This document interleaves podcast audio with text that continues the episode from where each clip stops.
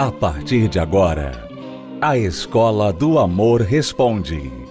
Apresentação: Renato e Cristiane Cardoso. Olá, alunos, bem-vindos à Escola do Amor Responde, confrontando os mitos e a desinformação nos relacionamentos, onde casais e solteiros aprendem o amor inteligente. Você sabe que no amor inteligente as palavras importam. Sim, o significado das palavras, o sentido das palavras importa muito. E uma palavra que perdeu o sentido, que foi no mínimo banalizada nas últimas décadas, é a palavra amor. Cristiano e eu falamos recentemente sobre o verdadeiro significado do amor. Vale a pena ouvir e conferir um trechinho dessa palestra que você pode, como sempre, ouvir, acompanhar na íntegra através do univervideo.com. E daqui a pouco eu já volto para responder a pergunta de uma aluna. Quando a gente fala a palavra amor, o grande problema hoje é que as pessoas perderam o real sentido, significado dessa palavra e não sabem o que esperar nem o que fazer pelo outro quando estão em um relacionamento amoroso. Hoje em dia, quando se fala em amor, normalmente a pessoa pensa no que a outra pode proporcionar a ela. Então, a pessoa olha alguém, ela, ela gosta de alguém, se apaixona por alguém, por exemplo, então ela pensa: eu quero aquela pessoa para mim, eu quero aquela pessoa comigo. Então ela vai atrás, ela, ela persegue aquela pessoa para trazê-la para estar consigo. Ela quer que a pessoa que ela deseja esteja com ela. Eu quero essa pessoa do meu lado. Então ela pensa nela em si. Então, quem pensa em amor, quem fala em amor, normalmente pensa no que a outra pessoa vai fazer por ela. Ah, eu casei para ser feliz. É uma das frases que mais descreve isso. Casei para ser feliz. Quer dizer, eu casei para que esta pessoa me fizesse feliz. O casamento é sobre mim, não é sobre ela. E amor é exatamente o oposto. Amor na sua essência, amor de verdade, não é sobre você quando você ama alguém no sentido real da palavra, esse amor é sobre a pessoa que você ama e não sobre você. Em outras palavras, quando eu amo alguém, o que, que eu quero sobre esse alguém? Eu quero o bem desta pessoa. Eu quero fazer o bem a esta pessoa e desejo todo o bem para ela, estou disposto a empregar meus melhores esforços para o bem-estar dessa pessoa, para a felicidade dessa pessoa. Então, amar não é o que eu posso tirar da pessoa para mim, é o que eu quero de bem para ela. Então, quando você entra num relacionamento pensando desta forma, qual o bem que você quer fazer pela outra pessoa, tudo que você vai fazer nesse relacionamento muda. Muda. Por exemplo, a caminhada do amor.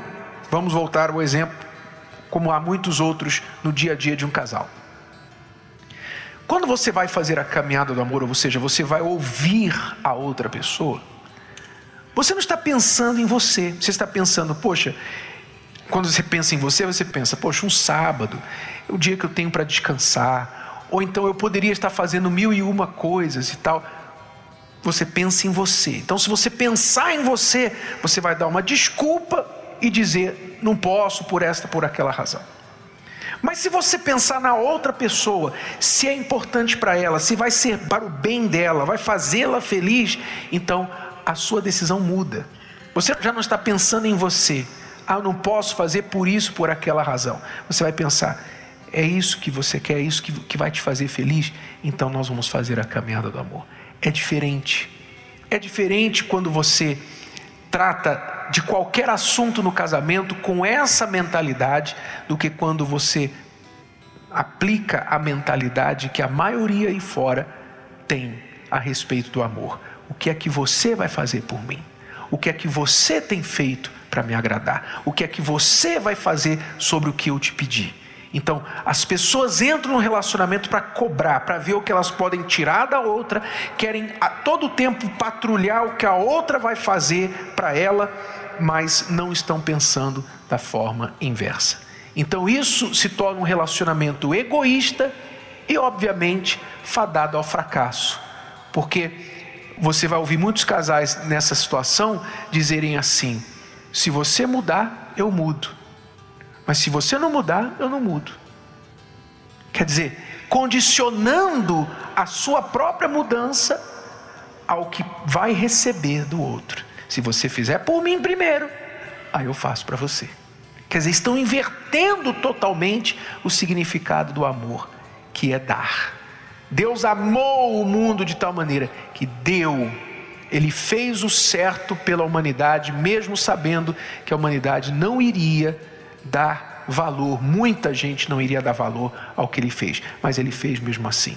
Ele foi o primeiro a fazer por nós. É por isso que o amor de muitos se esfriam, é por isso que muitos não veem o amor duradouro, né? não experimentam esse amor que não acaba, que você lê na Bíblia, porque não conhecem esse amor, porque não praticam esse amor. E quando a pessoa ela casa para ser feliz, quando ela casa para tirar de uma outra pessoa esse amor, normalmente é porque ela não tem esse amor por ela mesma, né? Ela não se ama. E quando você não se ama, você tem essa tendência. Alguém tem que me amar. Alguém tem que fazer por mim o que eu não faço por mim de jeito nenhum. Então, eu sou uma pessoa infeliz, então eu tenho que achar alguém que vai me fazer feliz. Quer dizer, como que uma pessoa assim pode fazer alguém feliz? Ela é infeliz. Ela está se casando pelos motivos errados. Porque o casamento, né, se as pessoas conhecessem esse amor, se elas vivessem esse amor, o casamento seria o seguinte: eu me amo e eu quero amar você.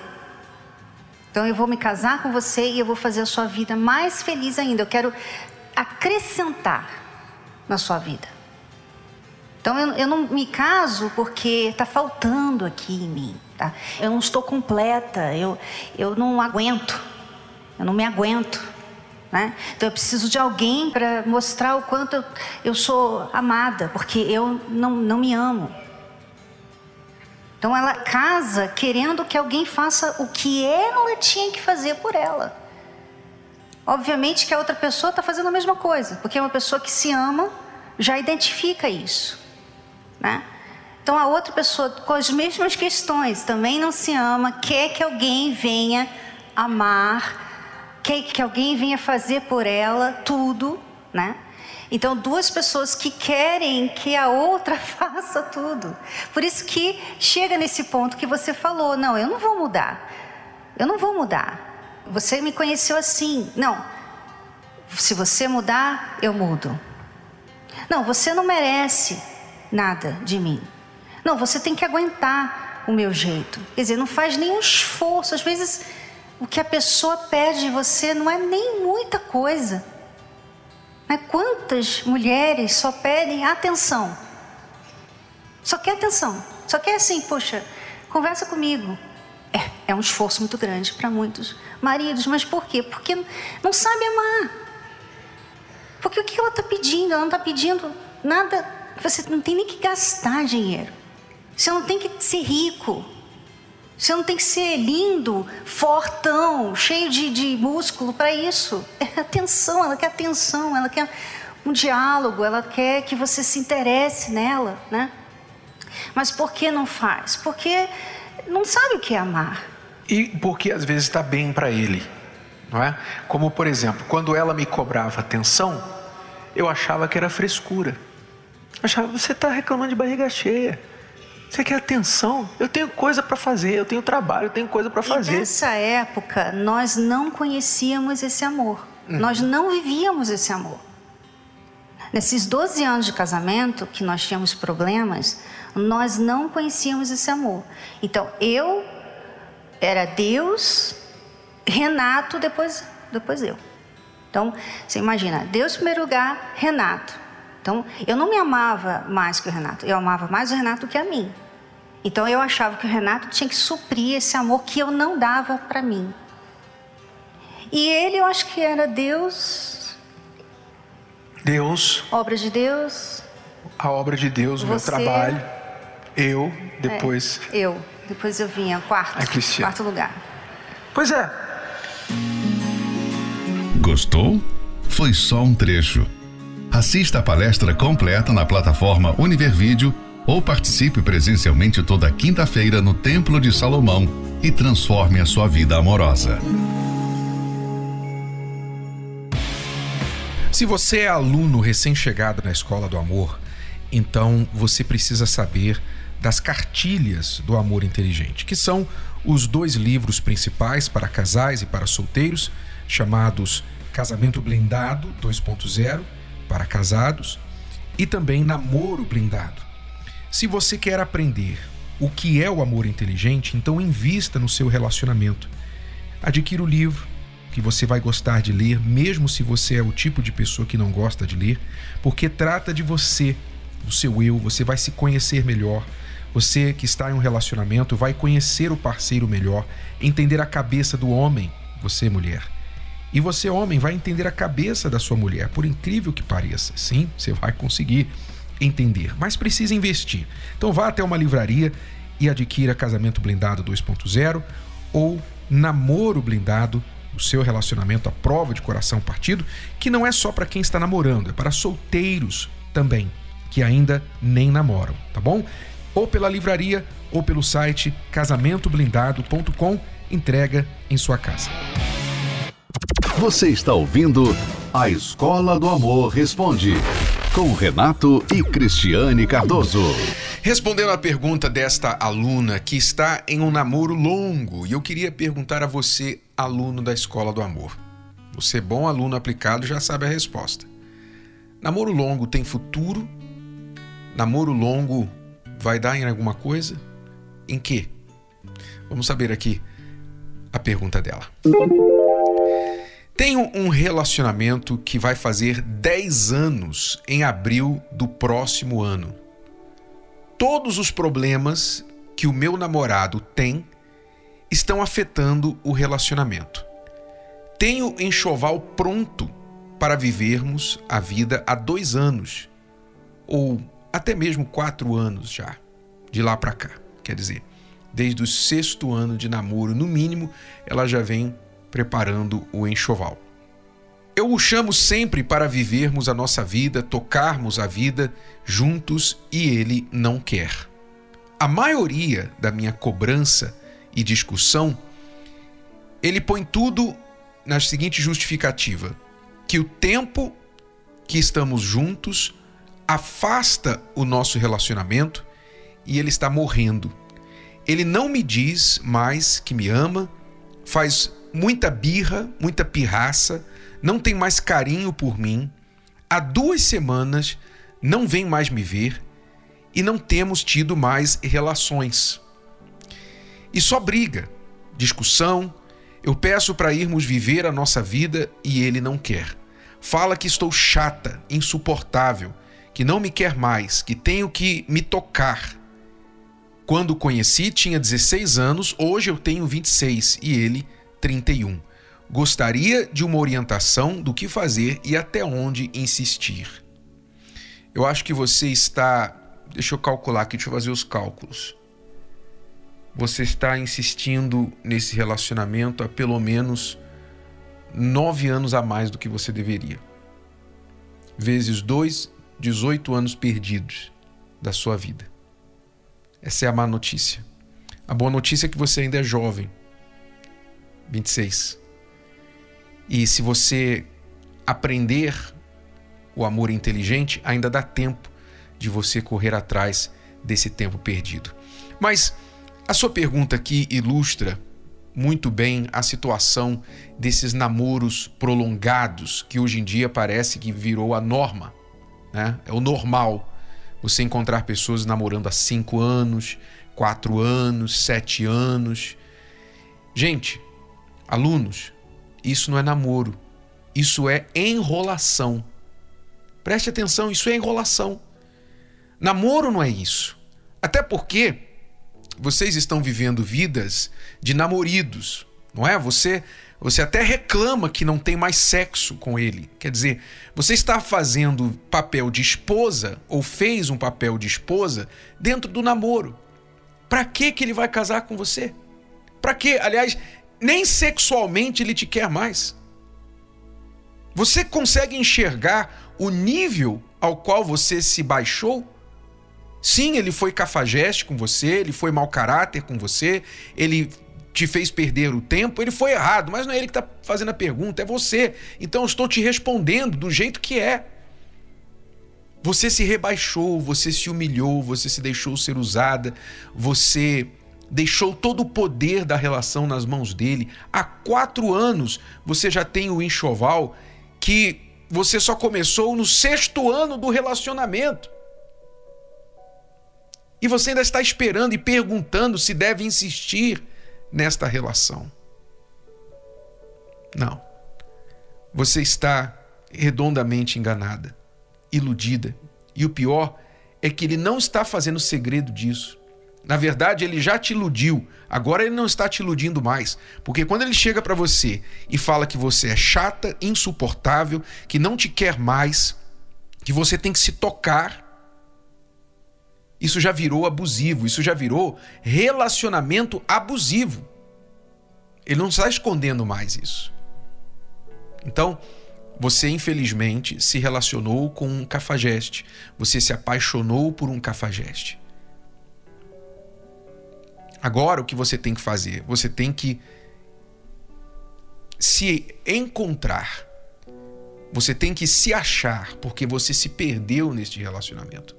Pelo simples fato de você ainda estar perguntando se você deve insistir nesta relação que não existe mais, mostra o quanto você se perdeu neste relacionamento. Eu sinto muito, aluna, sinto muito por você. Apesar das nossas palavras serem duras, não é porque nós somos insensíveis à sua dor, ao seu sofrimento, não.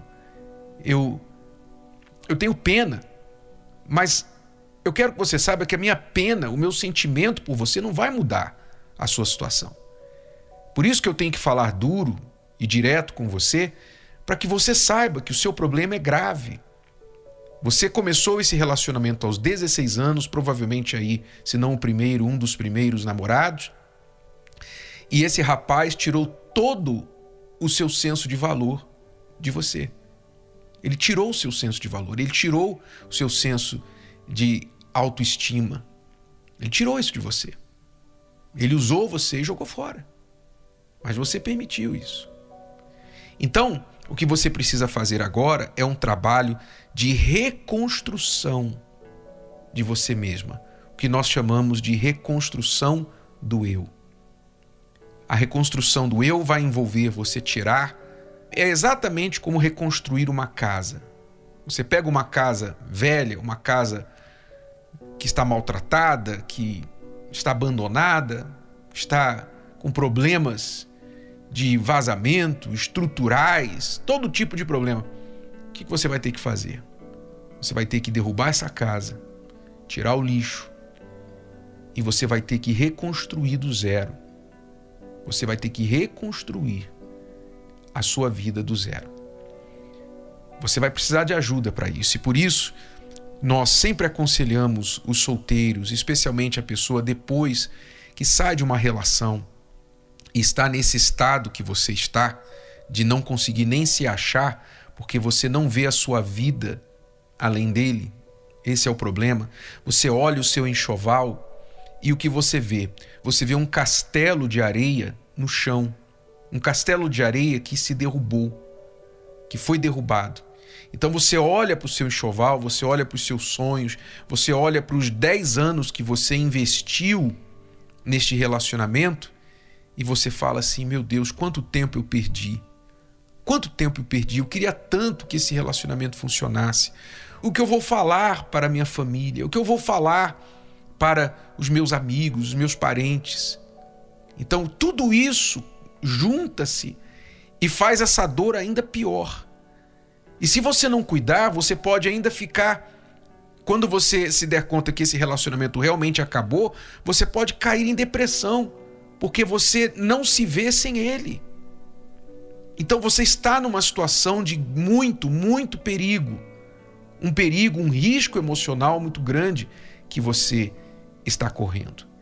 Então, aluna, corra, corra rapidamente para começar esse tratamento e começar a reconstrução do seu eu. Como é esse tratamento? Você vai começar a vir às palestras, às quintas-feiras, as palestras presenciais da terapia do amor. Você vai começar a participar e nós vamos começar a ajudar você a curar esse interior, curar tudo isso que está aí dentro de você e você vai então se restaurar, se fortalecer como uma mulher forte que você pode e vai ser, e então você vai saber escolher e encontrar um homem de verdade e não um cafajeste. Um homem de verdade que vai te valorizar e que vocês dois poderão formar um par. Aluna, você está aqui em São Paulo e eu quero, preste atenção, eu quero, eu espero por você nesta quinta-feira aqui no Templo de Salomão. Eu quero que você venha aqui ao Templo de Salomão e você vai começar esse tratamento aqui e nós vamos te ajudar. Tá bom? Nesta quinta, 8 da noite, na Celso Garcia, 605, no Brás. E eu quero aproveitar e falar com todos os solteiros que estão vivendo essa situação. Você que está aí prisioneiro de um amor não correspondido. Você é prisioneiro de uma pessoa que não te quer. Quem sabe já te quis, mas te usou e te jogou fora. E você sente a dor. Você sente-se como um bagaço usado e jogado fora. Preste atenção. Você vai começar a se tratar. Nós vamos te ajudar a começar a se tratar, a reconstruir o seu eu. Porque você errou lá atrás e você enveredou por um caminho em que permitiu, você permitiu que essa pessoa te maltratasse assim. Mas nunca mais, preste atenção, escreva o que eu estou lhe dizendo. Nunca mais ninguém vai te tratar assim. Nunca mais. Você não vai precisar ficar com ódio de homens, ódio do sexo oposto, ódio de mulheres, não. Você simplesmente vai aprender a se valorizar. E quando você se valorizar, nunca mais você vai permitir que alguém te desvalorize, tá bom? Comece com a gente nesta quinta, 8 da noite, aqui no Templo de Salomão. Bom, alunos, é tudo por hoje. Voltamos amanhã neste horário e nesta emissora com mais Escola do Amor Responde para você. Acesse o nosso site escola do amor responde.com. Até lá. Tchau, tchau.